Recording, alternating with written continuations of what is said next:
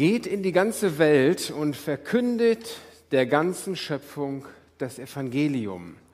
Geht in die ganze Welt und verkündet der gesamten Schöpfung die gute Nachricht. Ja, was ist eigentlich die gute Nachricht? Was ist eigentlich das Gute am christlichen Glauben, das wir verkünden sollen? Was ist die Osterbotschaft? Was macht uns eigentlich fröhlich, uns Christen? Das leere Grab bringt Furcht und Zittern.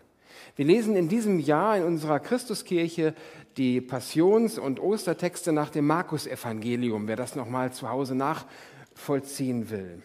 Und so haben wir im Karfreitag, am Karfreitag auch aus dem Markus-Evangelium die Texte gelesen und eben die Verse 1 bis 8 aus Markus 16 gelesen. Und da haben wir mitbekommen, es endete damit, endete damit zittern Zitternd vor Furcht und Entsetzen verließen die Frauen das Grab und liefen davon. Sie hatten solche Angst, dass sie niemand etwas von dem erzählten, was sie erlebt hatten. Ein leeres Grab macht noch kein Ostern. Warum? Weil es irgendwie gespenstisch ist, ein leeres Grab. Das schafft noch keinen Glauben. Das macht eher Angst und Furcht und Zittern. Und manchmal, wenn ich manche Christen erlebe, erscheint mir der Glaube dort so wie ein Glaube aus Furcht und Zittern. Vielleicht denke ich manchmal, war da nur das leere Grab, was gesehen wurde. Aber darum geht es nicht. Und auch Appelle, ja, du musst jetzt aber glauben, dass theoretisch Jesus lebt irgendwie, helfen da nicht. Deshalb Aufforderungen, du musst glauben, haben noch keinen richtigen Gläubigen hervorgebracht. Bedrohung oder Aufforderung tun das auch nicht. Klingt vielleicht toll, aber es schafft kein neues Leben. Wie kommt eigentlich neues Leben? Wie kommen wir zu dieser Osterbotschaft? Darum soll es heute gehen. Und wir lesen mal weiter Text, die Texte aus dem Markus-Evangelium, Markus 16, ab Vers 9, Markus 16, 9 bis 15 als Predigtext. Nach seiner Auferstehung am frühen Morgen des ersten Wochentags erschien Jesus zuerst Maria aus Magdala, aus der er sieben Dämonen ausgetrieben hatte. Sie ging zu denen, die mit ihm zusammen gewesen waren und die nun weinten und trauerten, und berichtete ihnen, dass er lebe und dass sie ihn gesehen habe. Doch sie glaubten ihr nicht. Danach erschien er zwei von ihnen in einer anderen Gestalt, als sie zu einem anderen Ort auf dem Land unterwegs waren. Und sie kehrten zurück und berichteten es den anderen. Doch auch ihnen glaubten sie nicht. Merkt ihr was? Maria aus Magdala begegnet Jesus. Sie ist begeistert, Jesus lebt. Da hat, ist etwas passiert in ihrem Leben. Sie ist ihm begegnet, sie glaubt, sie läuft zu den Jüngern, die da noch weinen und traurig sitzen. Oh, Jesus ist tot und der christliche Glaube in Deutschland nimmt ab, es ist alles so schlimm. Die Kirchen werden kleiner. Und dann kommt sie dahin und sagt, Jesus lebt, er ist auferstanden. Nein, es wird alles schlimm. Es ist alles schlimm. Sie glaubten nicht. Und dann begegnet er zwei von ihnen, wahrscheinlich den Emmaus-Jüngern sind hier gemeint. Ja, die waren zusammen auf dem Land unterwegs und er begegnet ihnen und wie sie ihn erleben und dann gehen die, rennen die ja los und sagen, Jesus lebt, er ist auferstanden, wir sind ihm begegnet. Nein, es ist alles ganz schlimm in dieser Welt. Jesus lebt nicht. Es wird auch nicht gut, es ist nicht gut. Merkt ihr etwas, was wir hier lesen in der Bibel? Das passiert heute immer noch. Glauben aus zweiter Reihe geht nicht. Wenn wir jemand, von jemandem hören, der von jemandem gehört hat, der gehört hat, dass er Jesus begegnet ist, das macht noch keinen Gläubigen. Das macht noch keinen Christen. Dass ihr jemanden kennt, der Jesus kennt, das bringt euch nicht weiter.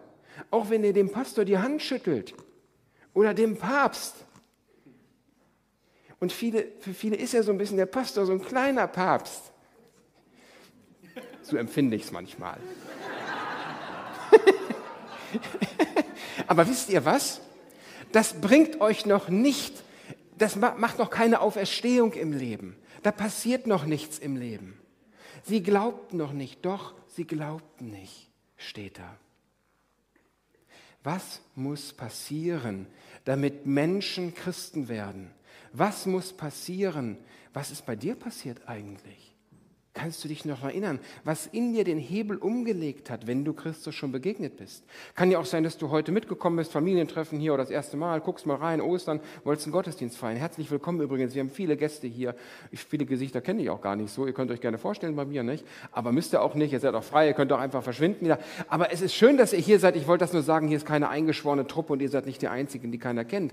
Also herzlich willkommen, schön, dass ihr hier seid. Ich weiß nicht, wer alles Jesus schon begegnet ist, aber jetzt erleben wir, wann Menschen Christen werden. Ab Vers 14, da geht es weiter. Schließlich erschien er selbst den Elf, während sie bei Tisch waren.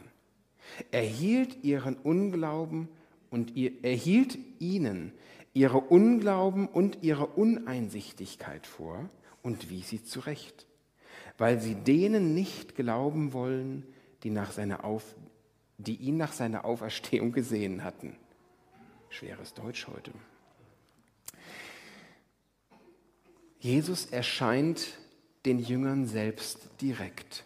Er wies sie zurecht. Er sagt, Mensch, glaubt den anderen doch.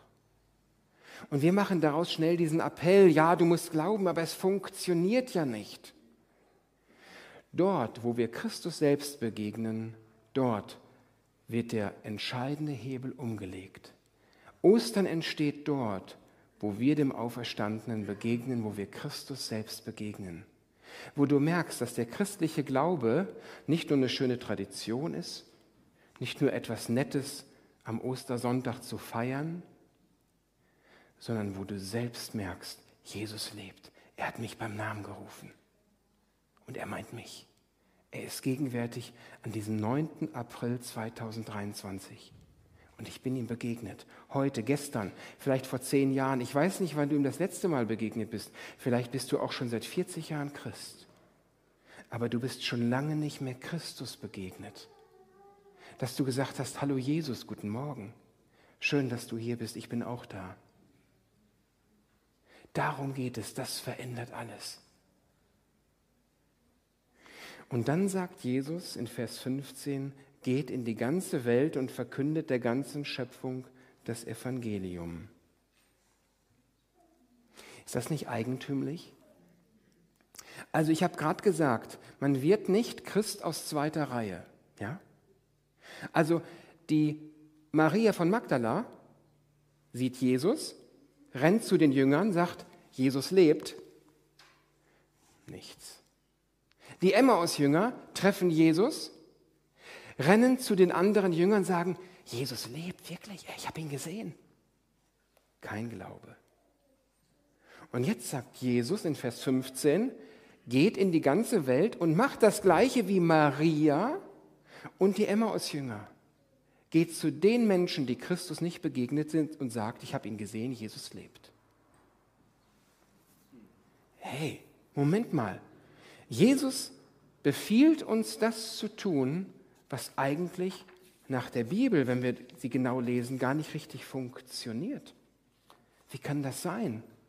Wie kann das sein, dass Jesus uns zu etwas auffordert, was nachweislich nach der Schrift keinen Erfolg bringt, weil wir selbst Christus begegnen müssen? Wie also werden wir Christen? Wie also begegnen wir Christus und wie begegnen andere Menschen Christus? Denn das ist ja unser Ansinnen als Kirche, als Gemeinde, dass viele Menschen Christus begegnen, Hoffnung bekommen für die Ewigkeit. Gestern Abend war ich im Zirkus. Und in, in Gütersloh gastiert gerade einer. Nicht?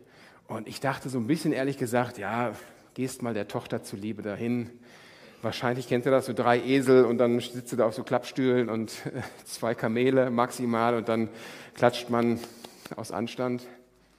Aber es ist echt ein super Zirkus, kann ich empfehlen. Ich will jetzt keine Werbung machen. Aber es hat sich wirklich gelohnt, zweieinhalb Stunden, echt feinstes Programm. Und ich war echt erstaunt. Äh, ein Riesenzelt. Und das Besondere beim Zirkus ist, es gibt ja zwei Gruppen von Darstellenden. Kennt ihr diese beiden Gruppen? beim Zirkus? Es gibt einmal die Artisten, die auf dem Hochseil tanzen, die richtig was können. Der eine hat seinen Körper verbogen bis zum geht nicht mehr. Da habe ich Rückenschmerzen beim Zugucken bekommen. Ich habe immer gedacht, hör auf, du weißt nicht, wie es mir geht. und dann hat er sich, Gott, ihr kennt sowas dann ja, ne? Und so weiter. Also Sachen, wo ich immer dachte, oh, das ist gefährlich, mach es lieber nicht. Wer sich in Gefahr gibt, wird darin umkommen, sagt Willi immer zu Biene Maya. Und äh, deswegen, das war, das hat mir richtig Angst gemacht.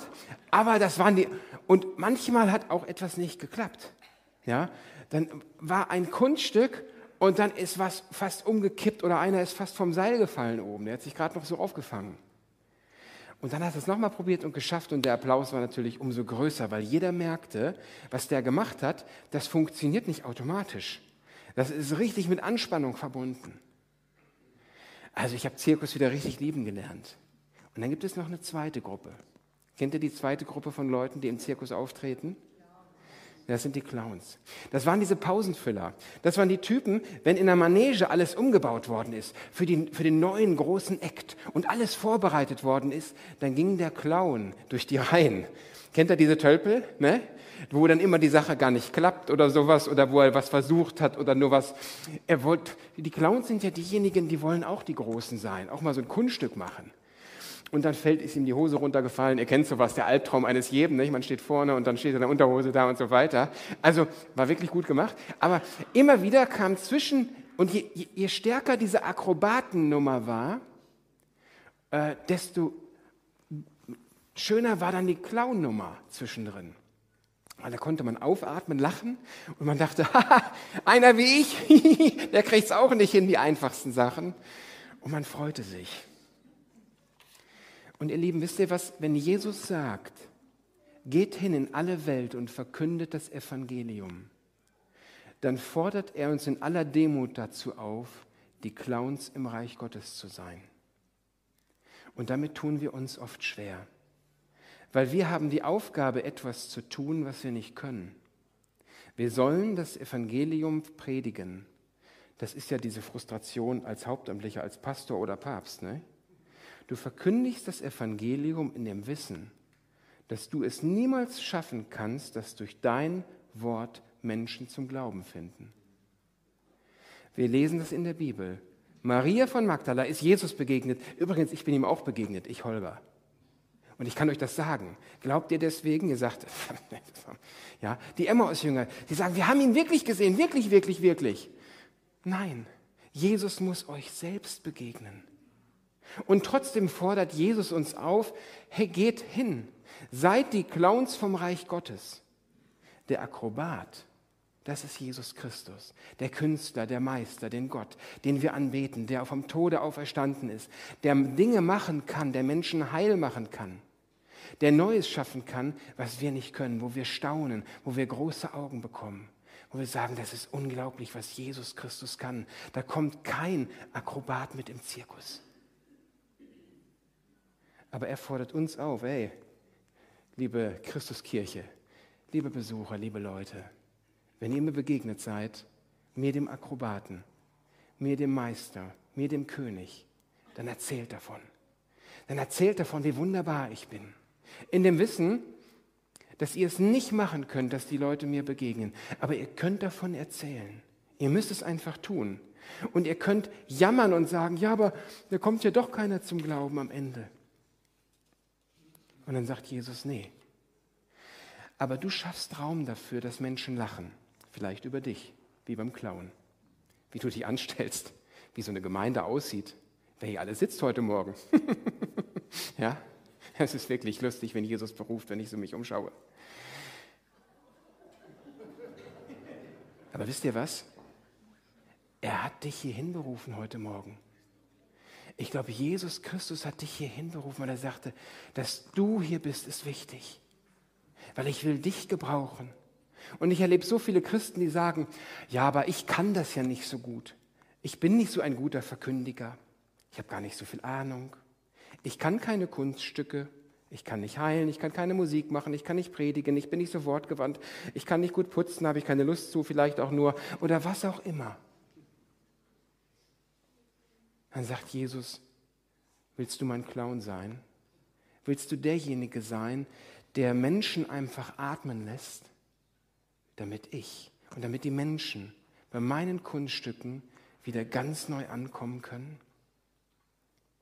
Das ist die Einladung. Und ich mache mal noch eine ganz kleine Klammer. Ich glaube schon, dass wir als Reich Gottesdiener, als Nachfolger Jesu viel in der Welt bewirken können, gerade in der Diakonie. Wenn Jesus sagt, geht hin und helft den Menschen, helft ihnen auf, heilt sie und so weiter. Wir können schon viel tun. Jesus vertraut uns viel an, wenn er sagt, macht Kranke gesund. Aber wir wissen auch, niemals liegt es in unserer Hand. Und wir bekennen das häufig, sondern es ist allein in Jesu Hand. Wenn wir eine Evangelisation machen, das heißt eine Veranstaltungsreihe, wo wir immer das Evangelium verkündigen, dann wissen wir, wir haben es nicht in der Hand, um Menschen Christus begegnen. Wenn wir Heilungsgottesdienste und Heilungsveranstaltungen machen, stellt euch mal vor, wir würden im Herbst diesen Jahres in Gütersloh sagen, liebe Leute, wir machen Heilungsabende. Viele sagen dann, das kann man doch nicht machen. Man weiß ja nicht, ob die Menschen gesund werden und heil. Ja, weißt du das denn bei der Evangelisation, ob die Menschen Christus begegnen? Das wissen wir genauso wenig. Aber das haben wir so aus der Tradition, nehmen wir das auf. Gut, das nur so am Rande. Aber wir können schon viel tun, aber entscheidend ist, dass wir einfach die Räume schaffen. Menschen zu dienen ist gut. Ihnen einen Kuchen zu backen, ihnen ein Ostergesteck zu bringen, das können wir tun. Aber das tun auch andere Menschen, die gut sind, die nett sind und die freundlich sind. Was wir als das Besondere haben, ist das Evangelium, dass wir davon erzählen können und das sollen wir. Markus 16, Vers 15, geht hin und verkündet das Evangelium. Und wir sagen dann, da bringt doch eh nichts, Jesus. Das habe ich beim Nachbarn schon gemacht. Ich habe gesagt, Gott segne dich, Jesus lebt. Da hat er nicht darauf reagiert. Und dann sagt Jesus, das kann sein. Und trotzdem geh hin und verkündige. Und ihr Lieben, die Gemeinde, die Kirche ist immer der Übungsraum dafür. Und deswegen lade ich euch jetzt zum Ende der Predigt ein zur Übung, zur praktischen Übung der Verkündigung des Evangeliums. Ja? Und zwar geht es folgendermaßen. Ich habe hier so ein paar Wollknäule Ulrike hat mir die Idee gegeben, die Gemeindeleiterin. Ja? Da merkt ihr, wie auch sie leitet in der Verkündigung übrigens. Das ist ganz interessant. Also vielen Dank.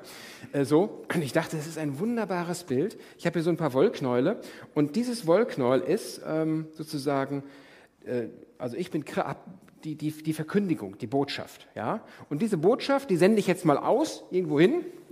Oh, geht doch nicht so gut, wie ich dachte. Oh Mann, ey, weiter komme ich nicht. Das ist auch eine Erfahrung im Glauben, ja. Du gibst alles rein und dann schaffst du es bis zur ersten Reihe. Okay. Und ich sag zu Kira, ey, Jesus lebt, er ist auferstanden, ja. Also das ist meine Message an dich. Und du jetzt schleuderst es weiter irgendwo hin und sagst auch zu jemandem, hey, Jesus ist auferstanden, Jesus lebt oder Gott ist lebendig oder ich weiß nicht, was du auf dem Herzen hast für ein Wort. Also nicht nur so sagen, Gott liebt dich oder sowas, das ist schöpfungsorientiert. Wir wollen heute Ostern erlösungsorientiert machen, Auferstehung. Es geht um neues Leben. Also ruhig so sagen, der Herr ist auferstanden, der Tod ist besiegt. Also so richtig kraftvoll dieses Jahr äh, in der Kraft des Heiligen Geistes. Das kannst du jetzt so sagen einfach äh, und dann wirfst du es jemandem zu. Mach das mal ruhig, ja? Ich halte hier die Verkündigung fest. So, und so spannt sich ein Netz. Jetzt könnte man ja auch sonst sagen, wenn nur ich das machen würde, ich probiere mal, ob ich jetzt weiterkomme. Ich habe das hier so ein bisschen besser präpariert. Yeah! Der ist auferstanden! Woo! Guck mal, wenn man sich ein bisschen vorbereitet auf die Verkündigung, dann klappt es auch besser. Ja, dann geht's weiter. Also, äh, äh, Brigitte, da weiß ich auch schon, du bist ein Kind Gottes, Halleluja, ja. Du kannst das auch wunderbar verkündigen, also du hältst ein Ende fest und dann wirfst du es auch weiter. Du kannst es auch, wenn du nicht werfen kannst, wenn du sagst Schulter, Arm und so, Achtung, Achtung, gibst es einfach den Nachbarn weiter und sagst, der Herr ist auferstanden und verkündigst es. Und so spannen wir ein Netz der Verkündigung. Ah, heute ist ein aktiver Gottesdienst, ihr merkt das, ja. Und wenn wir gleich Gott anbeten, dann wollen wir weiter in der Verkündigung des Evangeliums drin sein. Und wisst ihr, warum das so wichtig ist? Viele denken immer so nur, ne? Jo, der Pastor, der soll das mal verkündigen. Aber wenn nur der Pastor das verkündigt, dann, ja, guck mal, manchmal läuft das Wort auch ins Leere, aber es kommt nicht leer zurück. Halt fest, halt fest! Ja, du musst ein Ende festhalten. Ja, du musst ein Ende festhalten. Sonst wird ja jedes Ende auf mich zulaufen und dann haben wir diesen Papstfaktor. Ne? Das wollen wir ja nicht, weil du bist Christus begegnet. Das ist ja wichtig. Und dass wir einmal, und jetzt haltet gerade noch mal inne, hört noch einmal zu, dann könnt ihr weiterspielen. Äh, weiter verkündigen, Entschuldigung. Ähm, und zwar, das Entscheidende ist, dass wir einmal ein Bild davon bekommen, was passiert. Die können gar nicht mehr aufhören zu verkündigen. Evangelisiert ruhig weiter. Äh, dass wir ein Bild davon bekommen, dass wir aufgefordert sind, das Evangelium in alle Welt zu tragen und nicht nur ein Pastor. Weil stellt euch mal vor, nur theoretisch, der Pastor geht ab Sommer weg. Ja, was macht ihr dann als Gemeinde? Dann seid ihr gefordert, selber zu verkündigen. Hier da oben, wollt ihr auch mit evangelisieren?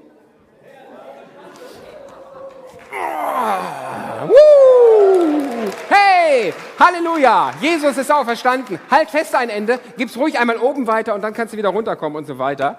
Und wir machen das jetzt mal weiter und die Musiker können auch schon nach vorne kommen. Und ich probiere noch einmal nach oben zu werfen. Oh. Und wir machen einfach immer weiter und wir spannen das Netz der Verkündigung. Und manch einer denkt vielleicht, hey, was soll das denn? Ist das denn so entscheidend? Und lasst uns dieses Netz der Verkündigung mal weiterspannen und hinterher über den Köpfen haben, um dann zu sehen, was passieren kann, wenn wir sagen, Jesus lebt, er ist auferstanden und ich habe ihn gesehen. Und es hat mein Leben wirklich, wirklich verändert. Oh, Esther, der Herr ist auferstanden und er lebt.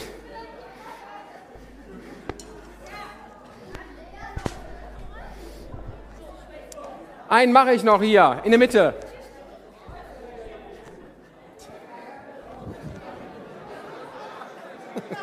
Ihr seid witzig, doch. So, hier noch einen vorne. Oh, da geht überhaupt nicht durch. Oh.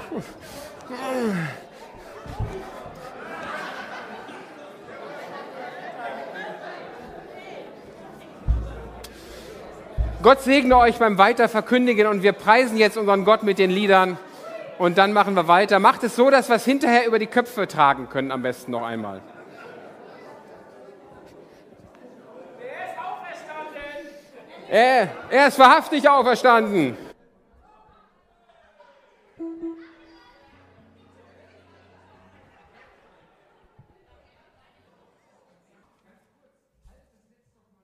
Dass wir nochmal in der Anbetungszeit deutlich haben. Übrigens, das ist das, was wir, was wir meistens nie sehen. Das ist sozusagen die Verkündigung des Evangeliums, die nach unserem, ich mache einmal ein Bild für mich, ja. Das ist die Verkündigung des Evangeliums, die so oft für uns scheinbar ins Leere läuft oder wo sie nicht ins Leere läuft, wo wir es nicht mitbekommen. Also die Fäden ist der Auftrag aus Markus 16, Vers 15, geht hin in alle Welt und verkündigt. Wir als Kirche, als Christen, als Nachfolger Jesu, als Emmaus-Jünger, als Maria von Magdala, als und wie du heißt, verkünden das Evangelium. Das ist unser Auftrag. Und das machen wir immer, immer, immer weiter. Und irgendwie schafft Jesus es dann, dass Menschen ihm begegnen. Weil wir Räume schaffen zur Christusbegegnung. Weil wir uns immer wieder auf Christus ausrichten und ihm begegnen. Und damit wir das Ganze nicht vergessen, können wir das folgendermaßen machen. Da weiß ich jetzt aber nicht, ob wir das Ganze so gut hinkriegen. Ich sehe schon, da hinten geht es hinter einem Pfeiler lang. naja, der Gedanke ist, wir wickeln das von hier aus ein zu einer großen äh, Weltkugel, zu einem Netz, sage ich jetzt mal.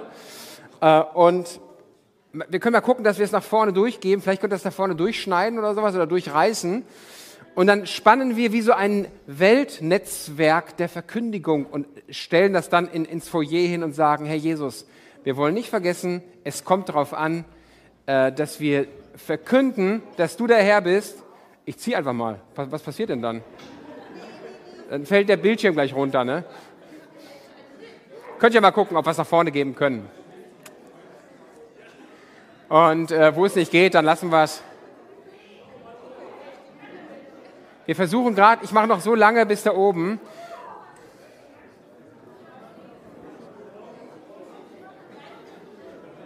Es ist ein sehr aktiver Gottesdienst heute, merke ich. Merkt ihr auch, ne? Aber so ist das. Es ist sehr aktiv. Kommt ihr alle noch mit? Lebt ihr noch? Ist jemand hoffnungslos verloren? Braucht jemand eine Schere?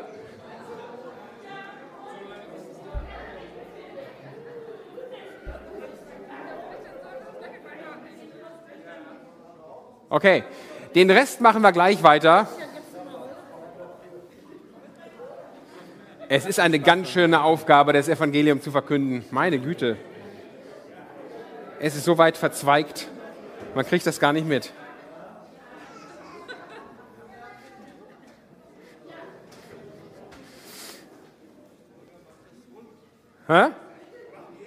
Macht die Erde rund, ja. Das ist das Netzwerk der Verkündigung. Hier hört schon auf bei mir. Also, wir merken, dort, wo wir das Evangelium verkündigen, gibt es Probleme und das gehört dazu.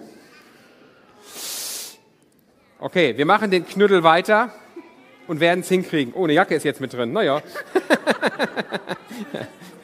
hey, wir haben das richtig gut gelöst hier. Wisst ihr was? Halleluja! Woo! Und wisst ihr was? Jetzt feiern wir noch einmal richtig den König. Der König lebt. Wir haben noch einen Worship-Song wir sagen, Jesus, das wollen wir, das verkündigen, dass du lebst, dass du auferstanden bist. Und wisst ihr was? Ich bete gerade noch für unser Netzwerk der Verkündigung und dann feiern wir nochmal richtig ab, der König lebt. Jesus Christus, du hast uns beauftragt, hinzugehen in alle Welt, das Evangelium zu verkündigen, hinzugehen, die wir dir begegnet sind. Und das lass uns immer weitermachen, ausgehend von diesem Osterfest. Wir kriegen nicht mit, was mit dem Faden der Verkündigung passiert, mit dem Netzwerk.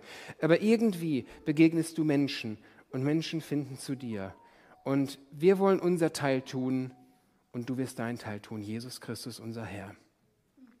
Und ich bitte dich jetzt für alle Menschen, die dir noch nie begegnet sind oder die heute hier sind, die heute hier mitfeiern und dir begegnen wollen, lass sie erleben, dass der König lebt, dass du auferstanden bist Jesus Christus, unser Herr.